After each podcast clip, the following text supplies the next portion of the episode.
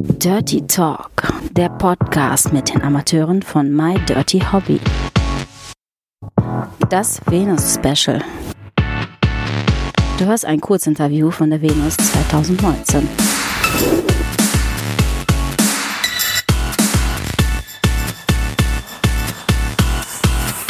Viel Spaß dabei. 23. Venus, erster Tag.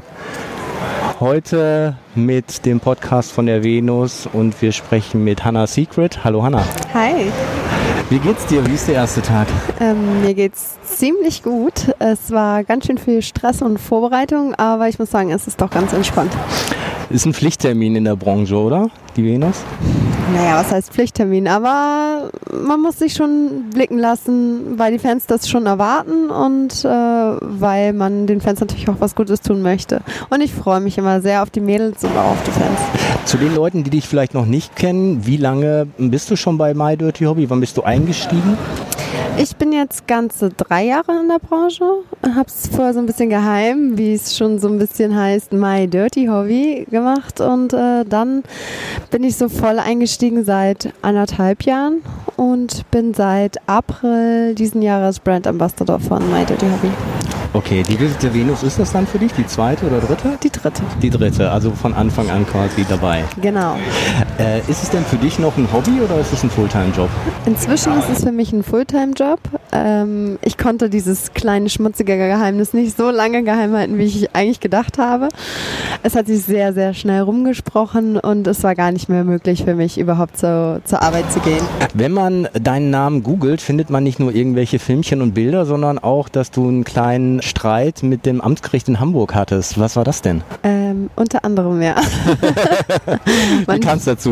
Man findet ziemlich viel, wenn man mich googelt, ja. Ich würde gerne meinen Künstlernamen im Personalausweis eingetragen haben. Aus dem Grund, weil ich natürlich nicht nur mich selber schützen möchte, sondern auch meine Familie. Das darf man ja immer nicht außer Acht lassen. Und meinen Wohnort, meine ganze Identität. Es äh, fängt an, wenn du irgendwelche Pakete bestellen möchtest, bis auf irgendwelche Events, wo du eingeladen bist oder, oder, oder, wo du immer komplett deinen Namen angeben musst und gleichzeitig eigentlich zwei Namen drin stehen hast und jeder dann damit deinen Künstlernamen in Verbindung bringt. Und was war das Argument? Weil man kennt das ja von anderen Künstlern, die jetzt, sag ich mal, im, im Comedy-Bereich unterwegs sind, die einen Künstlernamen haben.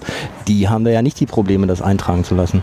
Ganz genau. Das äh, habe ich denen auch vorgehalten. Das Argument war einfach, dass sie diese Art nicht als Kunst ansehen, was ich ziemlich blöd finde, also um es mal milder auszudrücken, weil es ist eine Kunst. Ich habe es ihnen versucht zu erklären. Ich habe eine eingetragene Marke. Es ist schon lange nicht nur irgendwie, ich mache da was vor der Kamera, sondern es ist viel mehr. Es ist wirklich mittlerweile ein, eine komplette Branche, die nur darauf ausgerichtet ist, eigentlich diese Marke zu präsentieren. Und äh, damit sind Fernsehauftritte gemeint oder Auftritte in irgendwelchen Zeitungen oder einfach öffentliche Auftritte, weil man ist letztendlich eine Person des öffentlichen Lebens. Und egal, ob man jetzt in der Musik tätig ist oder im Fernsehen oder halt im Internet in der Erotikbranche. Und das hat die Stadt abgewehrt.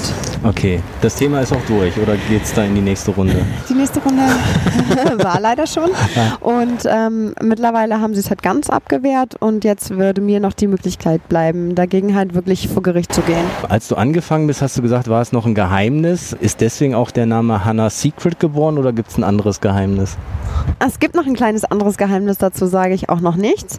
Aber es ist schon ein bisschen damit, äh, dass der Name damit zu tun hat, ja. Wenn du jetzt bei My Dirty Hobby so deine Filme durchgehst, hast du da einen Lieblingsclip von dir selber?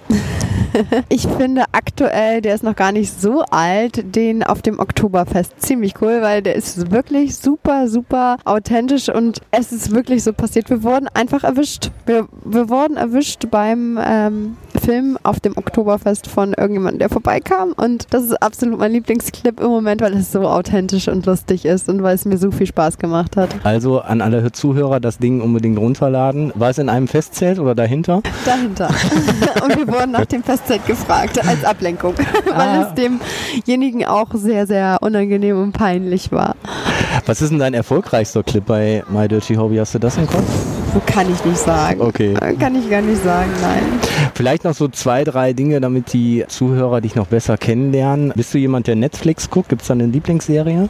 Jein. Also ich bin eigentlich nicht so ein akuter äh, Netflixer, also so ein richtig krasser, weil ich halt mir schon, dadurch, dass ich halt äh, wirklich sehr selbstkritisch bin und auch viel Arbeit in meinen Job stecke, äh, zu viel Zeit dafür nehme und zu wenig Zeit für andere Sachen wie Netflix. Ich habe so eine Serie, die gucke ich gerade so ein bisschen nebenbei, immer so zum Einschlafen. Die heißt irgendwie Tote Mädchen lügen nicht. Und wenn ich so Sachen gucke, die mit Fernsehen zu tun haben, weil das mache ich echt selten, sind es entweder Sachen, wo ich dann selber mal im Fernsehen laufe, weil das passiert ja auch sehr, sehr oft inzwischen, weil ich einfach gucken möchte, wie ich so vor der Kamera bin oder halt, ähm, das ist es jetzt so, da ist halt so ein Hintergrund dabei. Also da geht es halt um Mobbing an der Schule und um Selbstverletzungen und aber auch um Depressionen und ja, Mädchen, die sich halt ähm, umbringen und ich habe ja vorher auf einer Kinder- und Jugendpsychiatrie gearbeitet, deswegen ist es immer noch so ein bisschen fesselnd für mich sowas. Also es hat immer ein bisschen Hintergrund. Es ist einfach nicht so Larifari-Fernsehen.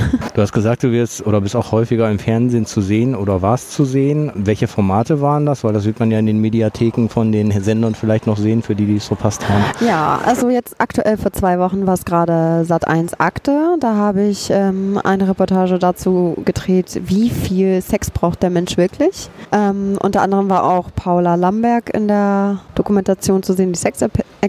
Und sonst schon zweimal fürs Frühstücksfernsehen gedreht. Ich habe vieles schon für RTL 2 gedreht. Also meistens sind es halt Dokumentationen, aber ich habe auch schon so leichte Nachmittagsfernsehformate mitgemacht, weil es mich einfach interessiert und weil Fernsehen total viel Spaß macht. Und natürlich kann man mich auch zu späterer Stunde sehen. Ähm, mittlerweile läuft jetzt, habe ich gerade mitbekommen, ich glaube ab nächsten Monat die dritte Staffel da von mir schon. Und zwar gibt es mich schon zu sehen in der Sexy Alm 3 auf Sport 1 und die Aussteigerin 2 und dann wird noch Sexy ähm, Road 2 laufen, genau. Und das sind alles so leichte ähm, Formate, die in die Richtung von My Dirty Hobby gehen, sind aber Softcore-Formate, aber mit einer witzigen Hintergrundgeschichte. Es lohnt sich auf jeden Fall, das zu gucken, weil es super funny ist. Also macht Gibt es auch schon einen Podcast, wo du interviewt würdest oder hörst du selber Podcasts? Äh, das noch nicht, ne? Okay.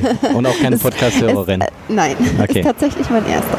Ah, gut. Irgendwann gibt es immer den Anfang. Zum Abschluss vielleicht gibt es irgendwie eine nette oder lustige Anekdote aus deinem Arbeitsalltag Alltag, die dir spontan einfällt? Was irgendwie vielleicht irgendwas Spezielles passiert? Ich meine, eigentlich hast du ja schon ein kleines Highlight genannt. Das war das Erwischtwerden auf dem Oktoberfest. Das ja. ist ja schon mal eine lustige Story. Ach, ähm, ich habe so, das geht jetzt ein bisschen in die Fetisch-Richtung, aber ich habe schon so spezielle Sachen. Zum Beispiel ähm, habe ich jemanden, der halt weiß, das wissen ja viele meiner Fans, dass ich mal Krankenschwester war. Und der kommt halt immer in die Cam, damit ich mich wie eine Ärztin anziehe und ihm dann halt über meine Stinkefüße berichte. Ich habe ja keine Stinkefüße, aber ich muss ihm das dann halt erzählen, dass ich halt 24 Stunden lang nur halt ähm, diese Socken getragen habe und dass man aus diesen Socken einen super tollen Elixier kochen kann, womit man ihn heilen könnte gegen seine Stinkesockenkrankheit. Ah, okay. Also schauspielerische Höchstleistung auf jeden Fall. Ähm, zum Abschluss, Und das über Stunden. Zum Abschluss vielleicht nochmal, auf welchen sozialen Medien bist du unterwegs? Wie findet man dich? Wir würden es dann auch noch in die Show Notes schreiben. Ja, also natürlich überall unter meinem Künstlernamen Hannah Secret und das ist auf Twitter, auf Instagram, auf Facebook, auf Snapchat und natürlich auch auf YouTube. Okay. Ja. Fehlt noch TikTok. Nein, da bin ich auch. Ah, Habe okay. ich ganz vergessen. Okay, ja, perfekt. Ja. Dann besten Dank für das kurze Interview. Sehr gerne. Viel Erfolg noch auf der Messe. Dankeschön. Bis dann, Hanna. Bis Ciao. dann. Alle Informationen zum Interviewpartner dieser Episode findet ihr in den Show Notes. Empfehle diesen Podcast weiter und folge uns auf Spotify, um keine Folge zu verpassen.